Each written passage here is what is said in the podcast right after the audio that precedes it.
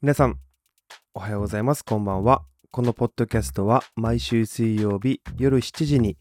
ゴルフにまつわるすべてのことについて素直にお届けするゴルフラジオ番組となっております。最近皆さん、雨が突然降ったり、そして降ったと思ったら突然青空が見えたりと、えー変な天気、まあ、この時期特有というか、まあ、台風がね2つも来ていて沖縄の方はこう飛行機が飛ばなくて家に帰れなくなってしまったっていうニュースもねあったりとまあ観光シーズンでありながらこの台風というか、まあ、自然の、まあ、天気にはねなかなかこう人は勝てないというところでまあいいところを見つけながらですね雨を降ってくれて本当にありがたいという側面もあるので、まあ、ちょっとこう災害とかそういった突然雨降ってきて運転が危なくなったりとかすると思うので、えー日頃ですねあまり運転されない方はぜひ気をつけて豪雨に対して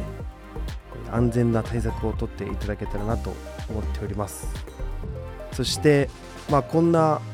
異常気象というか、まあ、こういった時期ではありますが、えー先日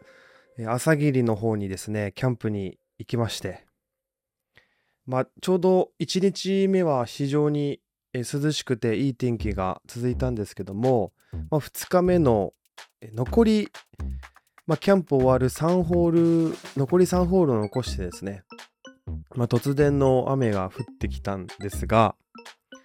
ものすごいね雨が降ったんですよ。もう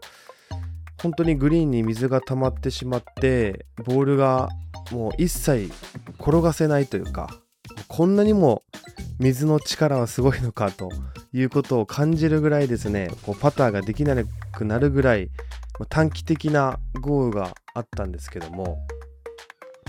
でまあ僕はその今回6名様ご参加いただいたので3人3人ということで、まあ、分かれてプレーをして僕はあの前半組の方にコーチングを、まあ、レッスンをついてですねラウンドレッスンしてたんですけど、まあ、後半組の方この雨で大丈夫かなとか慣れてるんじゃないかなとかいろいろこういろいろですねこう考えながらやってたんですが、まあ後で聞いてみたらですね非常に楽しかったと。もう最高でしたという、まあ、コメントをいただいて、まあ、そういった雨の中であったはいたんだけども自分のパフォーマンスがしっかり出し切れたというかショットもすごく良くてでかつもう雨も降っちゃってるしもう吹っ切れてるというかもう開き直って逆に楽しくプレーができましたと。そしてゴルフの調子も良くなってえー最終ホールはもう3人ともですねアドレナリンが出まくって、えー強気のパッティングで同じ場所にみんな外すっていう、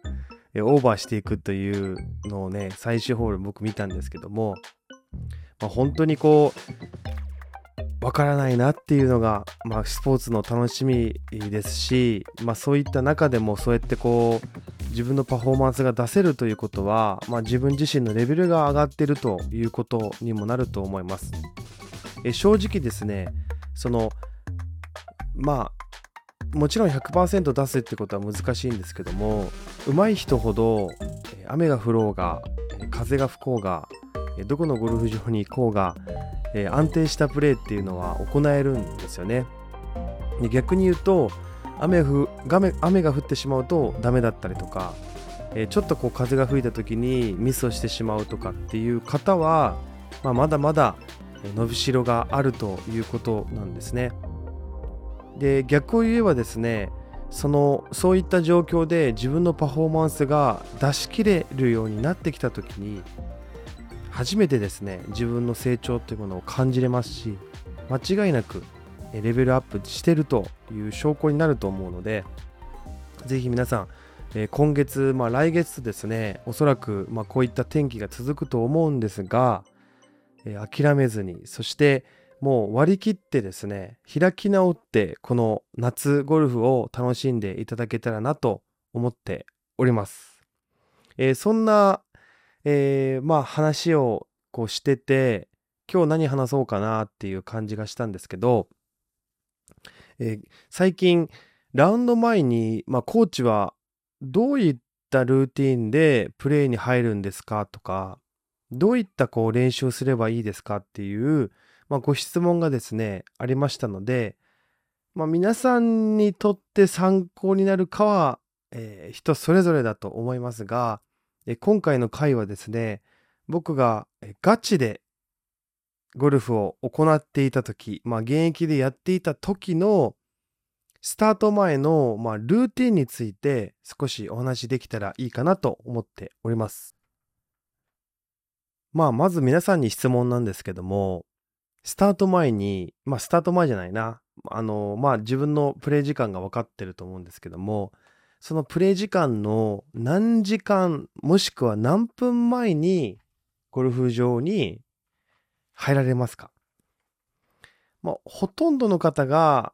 1時間もしくは50分前、えー、遅い方で30分前という方もいるかもしれないんですよね。もちろんこう交通状況によって仕方なく遅れてしまったとかあると思うんですけども、おそらく1時間から40分の間という方が非常に多いと思います。やっぱりこう練習がそんなに好きではない方がいたりとか、まあ逆に、なんて言うんですかね、練習環境があんまり良くなくて、まあずるずるこう来てしまって、練習をする癖がないという方もいたりとか、まああとは接待ゴルフで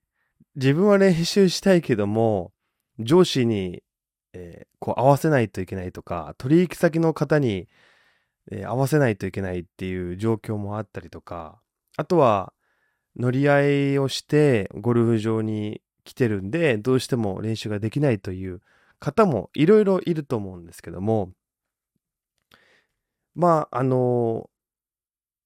これは本当に練習をしたからといっていいパフォーマンスが出るかと言われればイコールにならなかったりとか、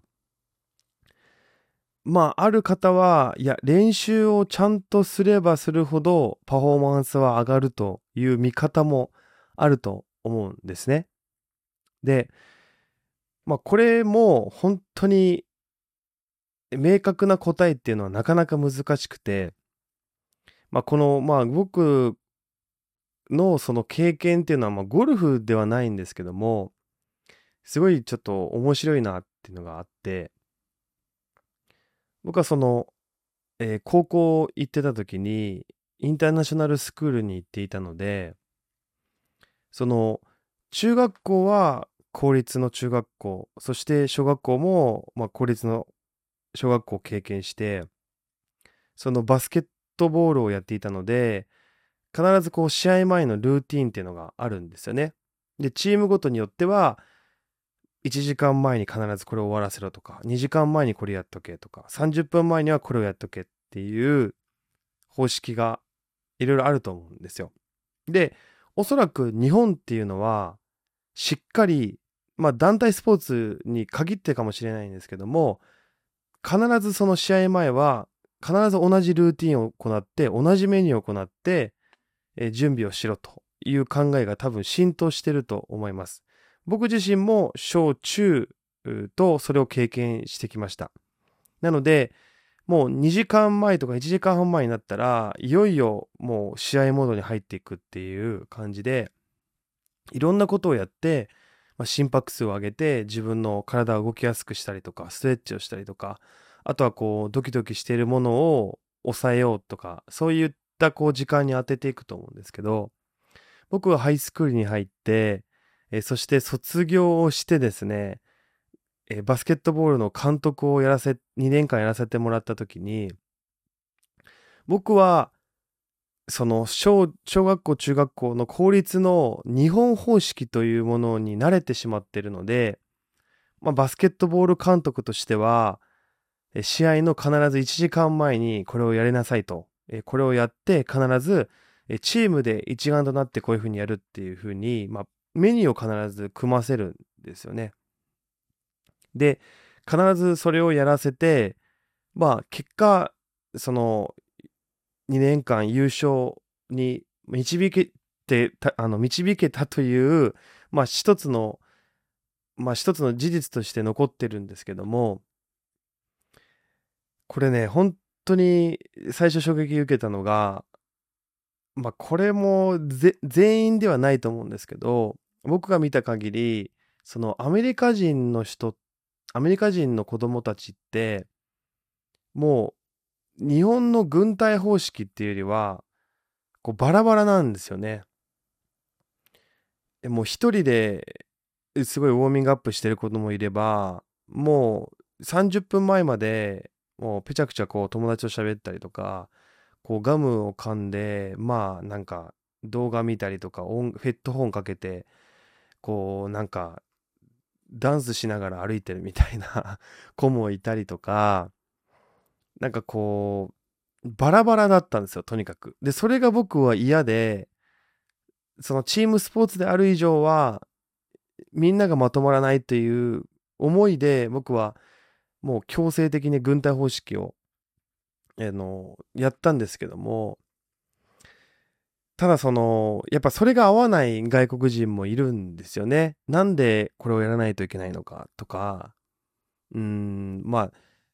皆さん多分こう、試合前とかも、まあ運動、まあ有酸素の運動とかっていう前にですね、あんまりジュースとかこうガバガバ飲まないと思うんですよね。おそらくこう、スポーツドリンクだったりとか、ものを飲むと思うんですけど、一人、まあ、えっ、ー、とね、ケニアというか、まあ、アフリカ系の外人が一個、えっ、と、一人いてて、その子がね、2リットルのコカ・コーラを必ず試合前にガブ飲みするっていうルーティンがあるんですよ。で、これまあルーティンなのか、まあ好きだから飲んでると思うんですけど、もう移動中ずっとこう、コあのコカ・コーラを飲んでるんですよ。で、まあそれに対して、まあ何も言わないし、で、あの、チームになくてはならない存在だし、得点も上げるし、フィジカルもすごいんですよ。もう筋トレしてないのに、なんでこんなムキムキなのっていう体をしてるんですけど、まあそういった感じで、なんかこう、それぞれのルーティンがあったりとか、それぞれのスタイルというものがあるので、まあ一概にコーラを飲んでたからダメだという考えも難しいし、コーラを飲んだから爆発力が出たっていうのもあるし、こう音楽を聴いて自分のパフォーマンスが上がってきたっていろいろあると思います。なので、まあ自分なりの方法を、まあまず皆さん見つけていかないといけないっていうのがまず一つと、もう一つは、ルーティンを毎回同じにするっていうことは非常に大事だと思います。まあ例えば、うーん、まあ、ある選手はですね、車から降りるときは必ず左足から降りるっていう人もいたりとか、靴紐を必ず結んでから会場に入るとか、まあ、いろんなこうスタイルがあると思うんですけど、何かを守ってるんですよね。まあ、その子はコカ・コーラを飲んでガブ飲みして、よし行くぞとか、あとテンションが上がる音楽をガンガンかけて、こう、自分を奮い立たせていくぞっていう人もいたりとかあると思うんですけどゴルフってどちらかというと落ち着いてプレーをさせるプレーをするってことが大事になってくるんですよね。なので自分が落ち着ける時間だったり落ち着ける動きを行うと僕はいいんじゃないかなと思ってますでちなみに僕の場合は会場には必ず2時間前に入るようにしてました。で、それはなぜかというと、落ち着きたいからなんですよね。もともとせっかちという、まあ、あと上がり症っていうのもあったりとかして、まあ、物を忘れたり、うん、なんかこう、大事なことでポカするという性格なので、まあ、今も変わらずそうなんですけど、必ず余裕を持って、そのポカしたことを取り返せるぐらいの余裕のある時間っていうのを心がけていました。で、2時間前に行って何をするかなんですけど、僕の場合は、まずこう、駐車場に着いたら、え駐車場でティーとかボールとか、えーいうそのラウンドで必要なものっていうのをすべて用意するようにしてます。なので、えー車をですね、車でそう、なんていうんですかね、ババッグを下ろしてっていうことはせず、まあ、ジュニア上がりということもあるので、うん、なんかこう、つけてバッグをやるっていう、まあ、癖がなかったっていうのも言えると思うんですけど、僕の場合は駐車場で全て完了をしてですね、もうロッカーでごちゃごちゃしなくてもいいというスタイルを取るようにしてました。で、えー、全てこう駐車場で準備をしたら、その後、まあ、チェックインをして、いらない荷物を、まあ、ロッカーに入れるだけというスタイルですね。入れて、え早速、えー、パッティング、え、グリーンに、え、向かいます。まあ、パターに向かう時もあれば、レンジに向かう時もあるんですけども、えまあ、レンジが、え解放されているというか、まあ、余裕があるというか、まあなんか打てなかったりする時もあるんですよね。打てる場合はレンジに向かいます。レンジに向かったら、まずストレッチ、動的ストレッチをめちゃくちゃ行うようにします。で、そのほぐしてボールを打つんですけども、そのボールを打って右行った左行ったっていうことに対してあまり感情的になりたくないので僕はウォーミングアップだと思ってボールがどこに行こうが自分の動きに集中するというものを心がけていました。そして残りの数球はティーショット1番ホールを想定してドライバーを打ってセカンドを打ってアプローチを打ってという感じで、まあ、最後の数球はスタートホールをイメージするというものを意識してました。でやっぱそこで大事なのは絶対一喜一憂しないと、え、どうしようどうしようってことでまたコインを入れてとかってやってたらもう時間がいくらあっても足りないのでちなみに練習場でダメだったからコースでダメかってならないっていうのが僕の経験上です。なのであんまり気にしなくて僕はいいんじゃないかなと思います。そしてその後はパッティンググリーンに行って約1時間ほど、えー、パターの練習を行います。まず最初に行うのがロングパットですね。距離感がコースでは全てになります。ロングパットが寄れば3パットは防ぐことができるので長い距離をとことん練習をします。そして上り下りをやったら今度は横のラインスライスフック。そしてまあアンジュレーションが強いグリーンだったらめちゃくちゃ強いスライスを打ったりとかめちゃくちゃ深い、え深くなるようなラインを選んでフックを打ったりとか、えそういう風にしてロングパットのタッチをとりとことん練習します。そして残りの、まあ、数十分を使ってミドルパットショートパットを行います。でもしアプローチグリーンがあればその後にアプローチグリーンに行って、まあ、約まあ15分20分ほど行います。でその後にスタート時間が近づいてきたら再度パッティンググリーンに行ってパターを1球で2パットで沈めれるようにパッティングの練習をしてティーショットに向かうというルーティンを僕は行っておりました。まあ、皆さんにとって、まあ、何が参考になるかはわからないですが一番大事なことは自分の時間というものをちゃんと確保してスタート前に慌てないということが僕は大事になってくると思います余裕ですねもし余裕がないのであれば僕はパターだけでもやってもらえるといいんじゃないかなと思っております。まあ、皆さんのそれぞれの、ルーティンいろいろあると思うんですけども是非ですね自分のルーティンを一定にしてそして余裕のあるスタートを切ってもらえると18ホール疲れないで終えることができるんじゃないかなと思っております、えー、まあ2時間っていうのはなかなか難しいと思うんですけどもせめて1時間前には来て